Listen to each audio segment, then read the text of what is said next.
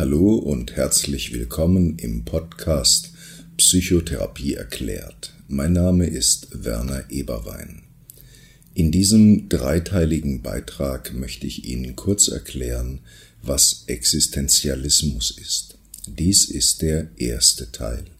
Weitere Informationen finden Sie unter www.werner-eberwein.de. Was ist Existenzialismus? Als Existenzialismus bezeichnet man die französische philosophische Strömung der Existenzphilosophie. Sie ist gleichzeitig eine Weltanschauung und eine Lebensweise, in der es darum geht, was es bedeutet, als Mensch zu existieren, in dem Sinn, dass man aktiv sein Leben und dessen Sinngebung gestaltet, im Unterschied zu Dingen oder Objekten, die nur bloß passiv vorhanden sind. Die Geschichte des Existenzialismus beginnt Mitte des 19. Jahrhunderts mit Max Stirner, Sören Kierkegaard und Friedrich Nietzsche, die der fest strukturierten, aus heutiger Sicht ultrakonservativen viktorianischen Gesellschaft ihre rigoros vereinzelte Existenz entgegensetzten. Ihre Bücher, die von der radikalen Befreiung des Einzelnen aus den Zwängen der Moral, der Sitte und des Gesetzes handelten, fanden vor allem in der Künstlerbohème der Jahrhundertwende eine begeisterte Leserschaft. Der Ursprung des Existenzialismus war der Ausruf von Nietzsche Gott ist tot in seinem Buch Die fröhliche Wissenschaft 1887. Nietzsche meint damit nicht etwa den Sieg einer philosophischen Debatte gegen die Religion, vielmehr benennt er ein seiner Meinung nach sozialgeschichtliches Faktum, nämlich dass die traditionellen Glaubenssysteme, vor allem die Religion und vor allem in Westeuropa, unglaubwürdig geworden seien und ihre absolute Macht verloren hätten, mit der sie jahrhundertelang, vor allem im Mittelalter, das ganze Kontinent in geistiger Geiselhaft gehalten hatten und nun nicht mehr das Zentrum des Denkens des Menschen seien. Angesichts des sicheren eigenen Todes, also der Endlichkeit des Lebens ohne tröstende Orientierung auf ein Weiterleben danach, verlieren alle alltäglichen Sicherheiten und Gewohnheiten ihre Bedeutung. Die Welt hat keine notwendige Bedeutung und keine notwendige Struktur. Wenn es keine höhere Macht gibt, sagen die Existenzialisten, an der der Mensch die Prinzipien seiner Entscheidungen orientieren kann, so sieht er sich vor eine radikale Freiheit gestellt. Er findet keine äußere Orientierung und keine Entschuldigungen. Wenn Gott tot ist, wenn also die alten Orientierungen nicht mehr gelten, dann ist der Mensch als Gattung Herr seiner Verhältnisse und jeder individuelle Mensch verwirklicht in seiner Wahlfreiheit ein Stück Selbstgestaltung der Menschheit. Damit werden physikalische, biologische, psychodynamische, ökonomische, politische, rechtliche, militärische oder ideologische Bedingungen und Zwänge keineswegs ignoriert, aber als durch wahlfreie individuelle und kollektive Entscheidungen beeinflussbar, veränderbar und somit gestaltbar betrachtet. Die Aufklärung hat die geistige Herrschaft der Religion inzwischen ersetzt durch die Herrschaft der wissenschaftlichen Empirie. Der Existenzialismus bestreitet nicht die Fortschritte und Wohltaten der Wissenschaften, besonders der Naturwissenschaft, während er ihre destruktiven Anwendungen scharf kritisiert, aber er bestreitet, dass die Art und Weise, wie die Wissenschaft zu ihren Resultaten kommt, also die empirische Methode von Experiment und Statistik auf die existenziellen Fragen des menschlichen Lebens angewandt werden können. Die empirischen Wissenschaften verfügen nicht über Antworten, ja noch nicht einmal über den Ansatz einer Methode zur Gewinnung von Antworten, zum Beispiel auf die Frage, was dem individuellen Leben Sinn gibt, nach welchen Werten ein Mensch sein Leben ausrichten soll und wofür er sein Leben leben will. Die individuelle menschliche Existenz in ihrer subjektiven Bedeutungshaftigkeit kann nicht distanziert und objektivierend aus einer dritte Person Perspektive betrachtet werden. Der einzelne Mensch befindet sich immer und unweigerlich in seiner Existenz, in deren Zentrum und niemals außerhalb derselben. Daher betonen die Existenzialisten, dass existenzielle Fragen wie nach Sinn und Werten des Lebens grundsätzlich nicht mit den Mitteln der Naturwissenschaft beantwortet werden können. Und mit genau diesen Fragen haben wir es in der Psychotherapie zu tun. Der Existenzialismus ist in der Radikalität seiner Positionen nur verständlich, vor dem Hintergrund der Menschheitskatastrophen des Zweiten Weltkriegs, des Faschismus, des Holocaust und des Stalinismus. Die Hauptbegründer des Existenzialismus Jean-Paul Sartre und Albert Camus waren aktive Angehörige derselben antifaschistischen Widerstandsgruppe im von den Nazis besetzten Paris Sie erlebten am eigenen Leib die Möglichkeit und Unvermeidlichkeit einer praktischen politischen Stellungnahme in Verhältnissen, die von Sinnverlust geprägt waren. Sie hatten die Wahl, mit den Nazis zu kollaborieren wie die meisten oder in Gefahr um Leib und Leben aktiv gegen die totale Entmachtung anzukämpfen.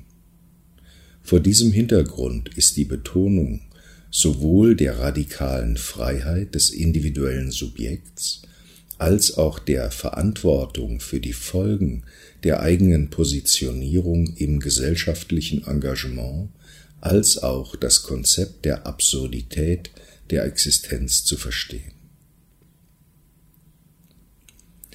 Die Philosophie in der Mitte des 20. Jahrhunderts war tief geprägt ja traumatisiert durch Faschismus und Stalinismus, also durch eine geistige Barbarei, die sich inmitten der Aufklärung mit all ihren technischen, politischen, sozialen und kulturellen Eigenschaften entwickelt hatte.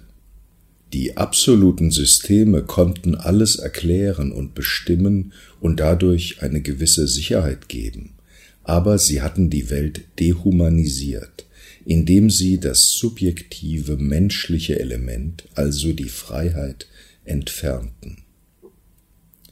Der Existenzialismus kann verstanden werden als eine philosophische Gegenbewegung zu diesen destruktiven Systemen, weil er dem Zwang der totalitären Mächte die radikale Freiheit und Verantwortung des Einzelnen entgegensetzte. Der Existenzialismus strebt die Befreiung des Menschen zu seinen Möglichkeiten hin an. Er geht davon aus, dass der Mensch in seinem Wesen frei und für die Ausgestaltung seines Lebensweges unter den vorgefundenen Bedingungen selbst verantwortlich ist, wobei sich durch die wahlfreie Gestaltung des Lebens auch die Bedingungen des Lebens verändern. Die Existenzialisten betonen ein subversives Potenzial, das einen anarchistischen Charakter im Sinne eines Aufbegehrens der subjektiven Freiheit gegen eine Totalität der Unterdrückung hat. Das Erleben, aus allen Traditionen losgelöst zu sein, beziehungsweise gegen alle normativen Vorgaben zu rebellieren, ja jede Vorstellung von Normalität überhaupt, in Frage zu stellen, ist ein Kennzeichen des Existenzialismus. Meines Erachtens gewinnt diese Orientierung eine neue Relevanz in den Zeiten der Globalisierung, die ja ebenfalls mit einem Gefühl der Machtlosigkeit angesichts der totalitären Kontrollmacht anonymer transnationaler Strukturen wie Hedgefonds, Weltbank, NSA, TTIP und vielen anderen einhergeht. Die postmoderne Globalisierung hat den Zwang zur Freiheit noch einmal auf eine neue Stufe gehoben, auch wenn die Bindungen an das Herkunftsland, die soziale Klasse und den Bildungsstand der Herkunftsfamilie keineswegs aufgehoben sind, so ist doch die globale soziale Mobilität heute größer als je zuvor in der Geschichte. Wir sind mit einer ambivalenten neuen Freiheit konfrontiert, die mit neuen Möglichkeiten und neuen Zwängen einhergeht, die eigene Lebensgeschichte zu gestalten. Der globale Neoliberalismus verflüssigt die Menschen und die Ideologien. Mehr als je zuvor mischen und bewegen sich die Sinnentwürfe, die sozialen und Geschlechterrollen und die Lebensziele. Die globale Mobilität eröffnet neue Perspektiven und Zwänge, unsere Existenz selbst mit Inhalt zu füllen, ihr Wesentlichkeit und Substanz zu verleihen. Die Absurdität der Welt, also ihre Vernunft und Sinnlosigkeit, stand im Zentrum des Denkens von Albert Camus. In seinem Essay Der Mythos vom Sisyphus und in seinen Romanen Der Fremde und die Pest erlebt der Mensch sein Leid als sinnlos und unerklärbar. Absurdität erleben Menschen besonders in schweren Traumata, die sie nicht verarbeiten können, weil sie ihnen sinnlos und unverstehbar erscheinen und zunächst unverkraftbar sind.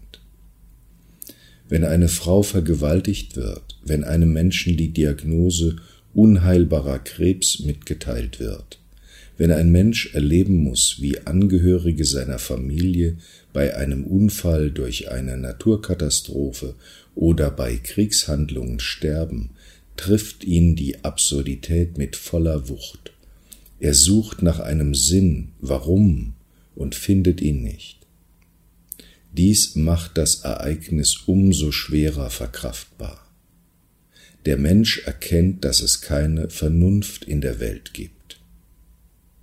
Der US-amerikanische Psychotherapeut Sheldon Cobb beschrieb in seinem Buch Das Ende der Unschuld ohne Illusionen leben wie eine Grundorientierung seiner Erziehung, nämlich, dass die Guten belohnt und die Bösen bestraft würden, zerbrach, als ihm mitgeteilt wurde, dass er an einem unheilbaren Hirntumor litt, der ihn in wenigen Jahren umbringen würde, obwohl er sich doch sein Leben lang nach Kräften für das Gute und die Unterstützung leidender Menschen eingesetzt habe. Absurd ist für Camus nicht die Welt selbst, sie ist nur zunächst ohne Sinn und nicht das Bewusstsein für sich, sondern die Enttäuschung der Erwartungen eines vorfindbaren Sinns. Enttäuschte Erwartungen von Sinn und Hoffnung können einen Menschen in die Verzweiflung treiben, wenn er nicht bereit ist, Absurdität als unvermeidlichen Aspekt der Wirklichkeit zu akzeptieren. Das Streben nach Sinn in einer sinnleeren Welt ist, so Camus, vergeblich, aber nicht ohne Hoffnung. Camus propagiert den aktiven Menschen, der selbstbestimmt ein Bewusstsein seiner Möglichkeiten der Schicksalsüberwindung, der Auflehnung, des Widerspruchs in Engagement und Revolte entwickelt. Das Erleben von Absurdität ist eine krisenhafte Übergangsphase der Sinnfindung, die, so Camus, nicht zu einer Sackgasse werden darf.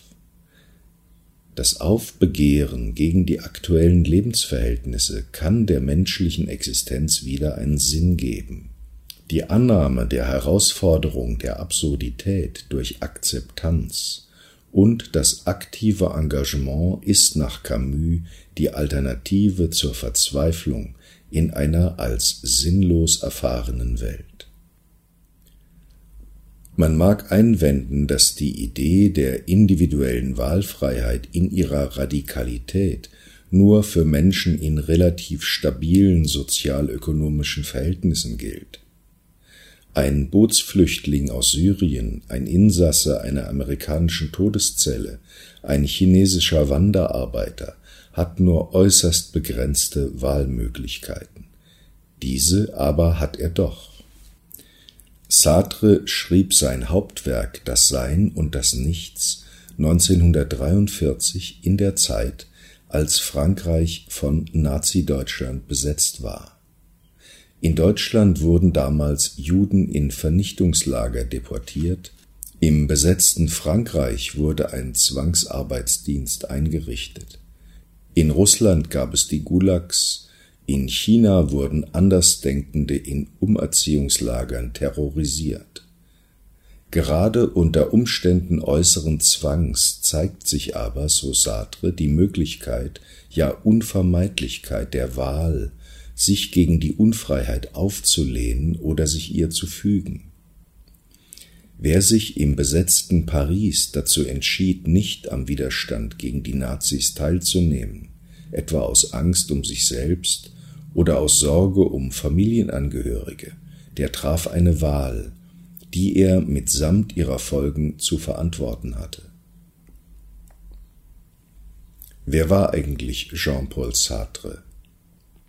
Sartre, geboren 1905, gestorben 1980, war ein französischer Philosoph, Romancier, Dramatiker und Publizist. Mit seinem philosophischen Hauptwerk Das Sein und das Nichts wurde er zum Hauptbegründer und Vertreter des Existenzialismus und zu einem der einflussreichsten Denker des 20. Jahrhunderts. Der junge Sartre setzte sich intensiv mit Freuds Psychoanalyse und Husserls Phänomenologie auseinander, er las Heidegger, Faulkner und Kafka. Er war aktiver Antifaschist, gründete 1941 in Paris die Widerstandsgruppe Sozialismus und Freiheit gegen das Vichy-Regime, das mit den Nazis kollaborierte.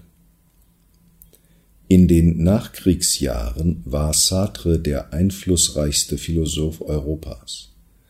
Sein Vortrag Der Existenzialismus ist ein Humanismus 1946 wurde in 18 Sprachen übersetzt mehrere hunderttausend Mal gedruckt und bewegte die Intellektuellen einer ganzen Generation.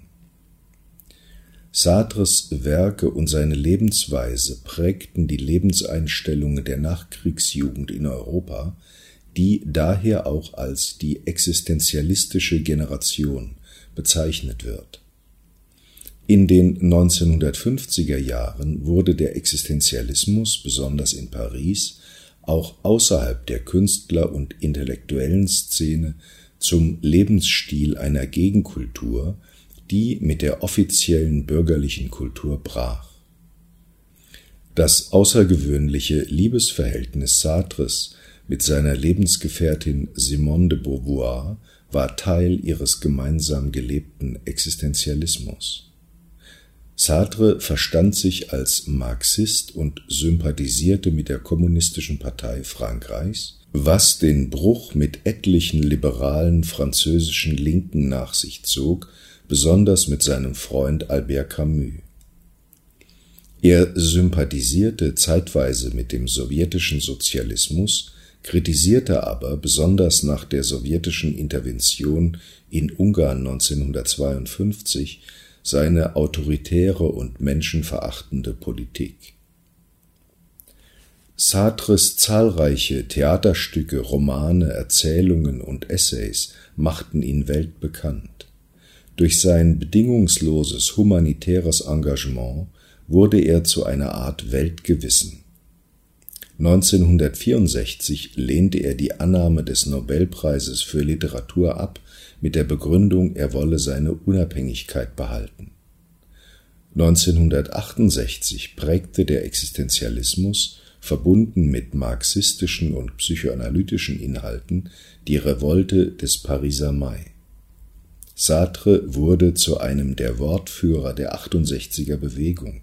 Er demonstrierte an der Seite der fundamentalistischen linken Studenten und sympathisierte zeitweise mit dem Maoismus.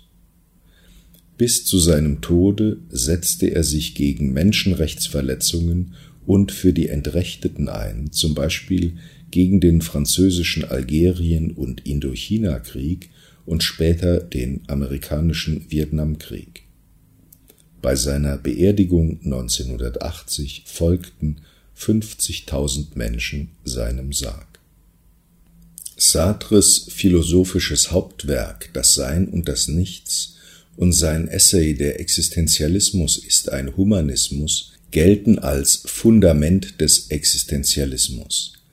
Darin führt Sartre aus, dass der Mensch das einzige Wesen ist, das verneinen kann, das einen Bezug zum noch nicht und zum nicht mehr hat und das lügen kann. Der Mensch hat die Bürde der Freiheit und der Verantwortung. Die Bedingtheit und Geworfenheit des Menschen in die Realität auf der einen Seite und seine Wahlfreiheit auf der anderen muss nicht als ausschließender Gegensatz betrachtet werden, vielmehr bedingen sie einander. Vorgefundene Gegebenheiten und wahlfreie Entscheidungen bedingen einander und bringen einander hervor, können in Konflikt miteinander geraten, die sich zuspitzen und durch Entscheidungen über den Lebensweg miteinander aufheben, eine typische dialektische Dynamik. Existenzialisten bestreiten die These einer vorgegebenen Natur oder eines innewohnenden Wesens des Menschen. Weder die Natur noch kulturelle Traditionen, auch nicht Glaube oder Erziehung, Sozialstruktur oder Biografie determinieren den Menschen völlig. Vielmehr ist jeder Einzelne auf sich geworfen, weil er seinen Lebensweg in großem Umfang aus eigener Kraft erfinden und setzen kann und muss. Der Existenzialismus kritisiert die Idee einer der Existenz vorgängigen und bloß aufzufindenden Sinnbestimmung des Menschen. Simone de Beauvoir beschreibt beispielsweise in ihrem Buch Das andere Geschlecht 1949 die Situation der Frau unter einem existenzialistischen Blickwinkel. Man kommt nicht als Frau zur Welt, schreibt sie, man wird es. Es gibt keine weibliche Essenz, die sich dann im Leben als Frau realisiert. Die Frau wird zur Frau gemacht und sie konstruiert sich aktiv selbst als Frau. Die Existenzialisten sehen den Menschen als geworfen in die Faktizität der Welt, die er vorfindet, und zugleich in seiner Wahlfreiheit unabhängig von seiner Geschichte, von traditionellen Prägungen und sozialen Bedingungen. Der Mensch erlebt die Welt und sein Leben ohne vorgegebenen Sinn und ohne absolute Orientierung. Erst durch sein Handeln erschafft und findet er sich selbst und gewinnt damit Authentizität, indem er Position ergreift, eingreift und seine Lebensverhältnisse dadurch mit erschafft und verändert, sei es auch, indem er sie einflusslos hinnimmt, was auch eine, sogar mit Abstand die häufigste Entscheidung ist, oder indem er zulässt, dass er an seinen Lebensbedingungen verödet oder zerbricht, oder indem er auf seine Lebensbedingungen einwirkt, gegen sie aufbegehrt, revoltiert oder an ihrer sozialen Umwälzung mitarbeitet. Das Anerkennen der Wahlfreiheit des Menschen ist der einzige mögliche Ausweg aus dem schon von Popper beschriebenen Albtraum des physikalischen Determinismus und die notwendige Grundlage jeder emanzipatorischen Psychotherapie. Auf der anderen Seite erleben wir uns aber auch in bestimmten Bereichen als ausgeliefert. Wir können unser Handeln einigermaßen kontrollieren, aber wir haben nur begrenzt und höchst indirekt Kontrolle über unsere Gefühle und über unser Vegetativum. Der einzelne Mensch kann Kriege, Umweltzerstörung, Finanzblasen, Repression, Korruption, Bürokratie und Arbeitslosigkeit nur sehr begrenzt beeinflussen. Er kann seine genetische Struktur und seine biologische Natur nicht verändern und bleibende körperliche Schäden nicht rückgängig machen. Er ist lebenslang durch seine Familie, durch Peer Group Modelle, Erziehung, Traditionen, Ausbildungseinrichtungen und Medien geistigen Einflüssen ausgesetzt, die seine Einstellungen und Beziehungsmuster unweigerlich prägen. Der Mensch ist ein gesellschaftliches Wesen. Wir leben innerhalb von historisch gewordenen und sich fortgesetzt komplex und oft krisenhaft entwickelnden Verhältnissen, die das Individuum zunächst vorfindet, in denen es sich im Laufe seines Erwachsenwerdens positionieren muss. Das geschieht oft unreflektiert als bloße Anpassung oder blinde Verweigerung, was zur Stabilisierung von sozialen Strukturen beiträgt, was aber auch zum Entstehen und zur Aufrechterhaltung psychischer Probleme beitragen kann. Auch nach innen hin ist der Mensch verinnerlichten Einstellungen, Beziehungsmustern, Ängsten und Zwängen, Abhängigkeiten, Identifikationen und Abspaltungen zunächst ausgeliefert, oft in Form habitueller Lebensstile, ohne das überhaupt zu bemerken oder als Problem zu empfinden. Erst wenn sich subjektives Leid in Form von psychischen Symptomen einstellt, erscheint die reflektierende Auseinandersetzung mit diesen Mustern, zum Beispiel in einer Psychotherapie, als sinnvoll und notwendig. Wir sind geworfen in die Welt. Wir schöpfen aus historisch gewachsenen und geschaffenen Ressourcen und sind ausgeliefert an äußere Bedingungen und innere Muster und Grenzen, die wir nicht ohne weiteres kontrollieren oder verändern können. Dennoch können wir uns aktiv und reflektierend zu diesen Bedingungen verhalten, uns mit ihnen und uns selbst auseinandersetzen, damit uns selbst verändern und gleichzeitig einen, wenn auch noch so kleinen Beitrag zur Humanisierung der Welt leisten. Dem Patienten die Dialektik von Geformtheit und eigener Formungskraft zu verdeutlichen, ist zentrales Ziel und Inhalt der humanistisch-existenziellen Psychotherapie. Wir tun das unter anderem, indem wir dem Patienten helfen, seine leiderzeugenden Verstrickungen zu erkennen und wenn möglich zu lösen, die Möglichkeit seiner Wahlfreiheit und die Freude an seiner Verantwortlichkeit zu erkennen und zu nutzen und ihre unvermeidliche Last zu tragen. Wir wollen dem Patienten helfen, seine Gewordenheit und Eingebundenheit zu verstehen und zu fühlen, um ihm seine Wahlfreiheit bewusst zu machen und sie zu erweitern, unter anderem indem wir ihm helfen, aus alten Identifizierungen und verinnerlichten Beziehungsknoten herauszufinden. In der humanistischen Psychotherapie sehen wir den Menschen also in all seinen Eingebundenheiten dennoch als aktiven Gestalter seiner Existenz. Das bedeutet, dass er sich in seinem Bewusstsein und seinem Handeln auf Ziele hin ausrichten kann, die wiederum auf sinnorientierte Werte hin ausgerichtet sind. Diese Werte herauszudifferenzieren und in Hinblick auf die persönlichen und sozialökologischen Folgen zu reflektieren, ist ein wichtiger Aspekt psychotherapeutischer Prozesse. Wir gehen davon aus, dass die Auseinandersetzung mit existenziellen Fragen, wie zum Beispiel mit der Frage, wie willst du leben, einen wesentlichen Einfluss auf die emotionale Befindlichkeit des Patienten hat. Wie willst du leben? In Bezug auf Partnerschaft, Beruf, Familie, Freunde, Freizeit, Wohnen, Ernährung, Bewegung. So, das war's für heute. Ich hoffe, dieser Beitrag war interessant für Sie. Weiter geht's im zweiten Teil. Weitere Informationen finden Sie unter www.ecom werner-eberwein.de einen schönen Tag und viele freudige Erlebnisse wünscht Ihnen Ihr Werner Eberwein.